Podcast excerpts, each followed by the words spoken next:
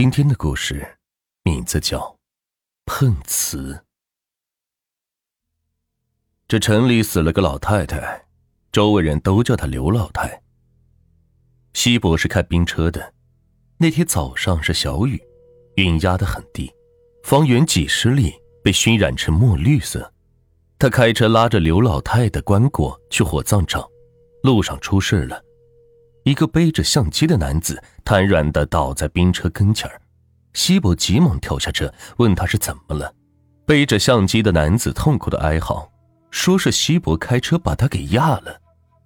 这西伯四十岁，车龄也有二十多年，见多识广的他当时就明白了，这是个碰瓷的。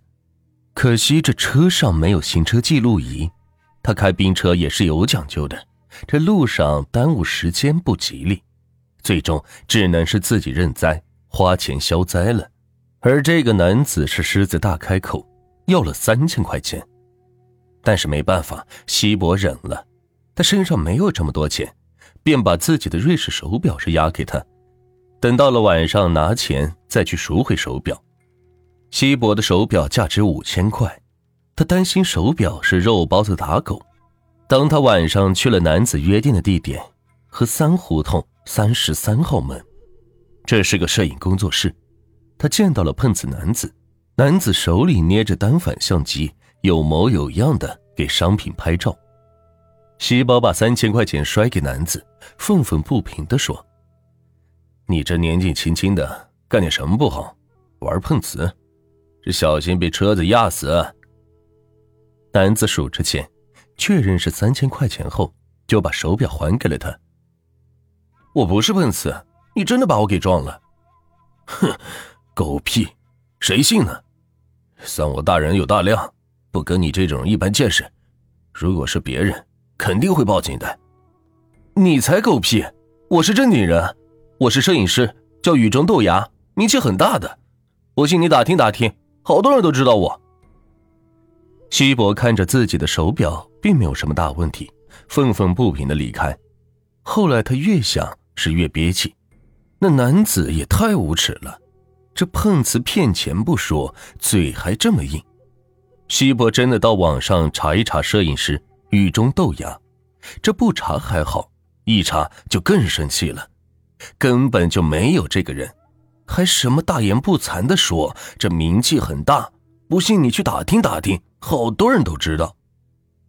西伯实在是咽不下这口气，一个可怕又邪恶的念头在他脑中规划，他不由自主的笑，万籁俱寂的晚上，笑的是格外的瘆人。这刘老太死了，她是个孤寡老人，孑然一身，无儿无女。西伯有个奇怪的念头，他想弄张寻找刘老太的寻人启事。然后在城镇大街小巷是贴几百张，想着这个念头，他就想笑。这寻人启事的文字，他斟酌许久，上面写道：家中不慎走失亲人，年龄六十岁左右，身材偏瘦，身穿帆布黑色衣服，左耳有三分之一的缺失。如有提供价值线索，给予三万元报酬。联系人：雨中豆芽。西伯又把刘老太的遗像给抠图出来，添加在寻人启事的正中间。他这一下是复印了三百张，晚上的时候是集中的张贴在河三胡同三十三门的周围。这样一来，他心中淤积的怨愤，当时就豁然开朗了。几天后，他接到个奇怪的电话，声音兴奋的冲他问：“你是西伯先生吗？”你寻人启事的那个叫刘老太的人，我见到了。西伯差点背过气去，气得他是直咬牙。这刚刚死去的人，他凭什么见到了？见鬼了不成？他忍不住了，寻人启事是他弄的，这回动怒肯定不行。他压着怒火：“这不对吧？联系人是雨中豆芽，你怎么打我这里来了？”这人就说。不对吧？寻人启事就在我手里，是西伯这个名字，手机号也是你的。西伯摸摸后脖子，他非常好奇，这个人口中说的寻人启事究竟是不是他那个？他便约个地点要和这个人见面。这个人倒也是爽快，当时就答应了。不过有个要求，寻人启事有三万块钱的酬金，见面行得拿钱来。西伯准备出三万块钱，按照约定的地点就过来了。对方是个瘦子，个子不高，瘦骨嶙峋的。眼睛是一个劲儿的乱转，他见到西伯后伸出手说：“钱呢？你说的是三万块钱。”西伯点头，把准备好的钱在手里是晃动了几下，然后说：“不会差你的。寻人启事呢？拿过来看看。”瘦子的手插进裤兜，翻了又翻，鼓弄半晌，是掏出了张褶皱的纸。西伯瞧着，那的确是他打印的纸张。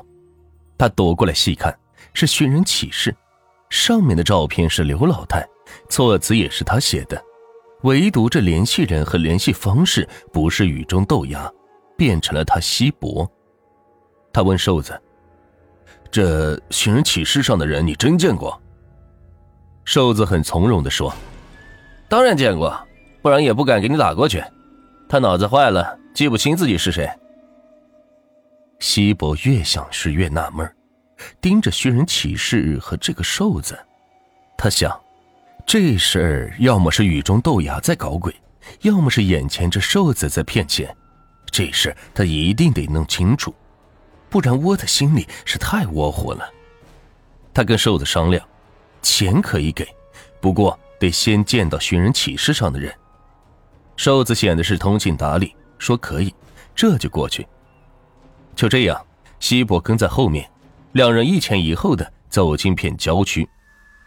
此刻天已经黑了，空气泛着微微的潮湿，尤其这里是偏僻，四周草丛茂密，少有人迹。西伯四周的瞭望，尽量跟瘦子是保持点距离。他有点怕，他不是怕这个瘦骨嶙峋的瘦子，他是怕那个不知是人是鬼的老太太。这刘老太分明是死了，除非是个长相非常相似的人。这样想着，这西伯的胆子就大了，继续的跟着瘦子往草丛的更深处走。不多时，一栋破旧的屋子坐落在路前，瘦子停下来，指了指：“就是这里，他在这里边。”西伯疑惑的看着，他让瘦子过去敲门。自己则跟在身后，瘦子则走了过去敲门，冲着里边大喊着：“大婶，你家人来找你了。”此时门开了，真的有个人从里屋里出来。西伯眼力好，一眼就认出了，这个人就是几天前他开车送去火葬场的刘老太，这衣服的颜色款式都是一模一样，左边的耳朵有三分之一的缺失。此时的西伯已经是冒了一身的冷汗，他想掉头跑，但是腿却不听使唤了，僵硬的站在原地。等他能动弹能走了，瘦子和刘老太已经是来到了他的跟前。瘦子笑嘻嘻的伸出手朝着他要钱，他急忙的把钱塞过去，然后就想跑，却让瘦子给抓住了。等会儿，这大婶是你什么人？西伯支支吾吾半晌，打掉大牙是往肚子里咽，说：“呃呃，是是我的舅妈。”西伯不敢看刘老太的双眼，那双瞳孔中似乎是深不可测，潜伏着不为人知的可以吞掉生命的诡异力量。他又一次掉头跑，这一次让瘦子是抓住胳膊，问他：“我说你这人。”你怎么不把你舅妈接回去？我，呃，那什么，去弄辆好点的车，马上回来，马上。瘦子听他这样说了，才松开手，挣脱束缚的西伯一溜烟就跑了。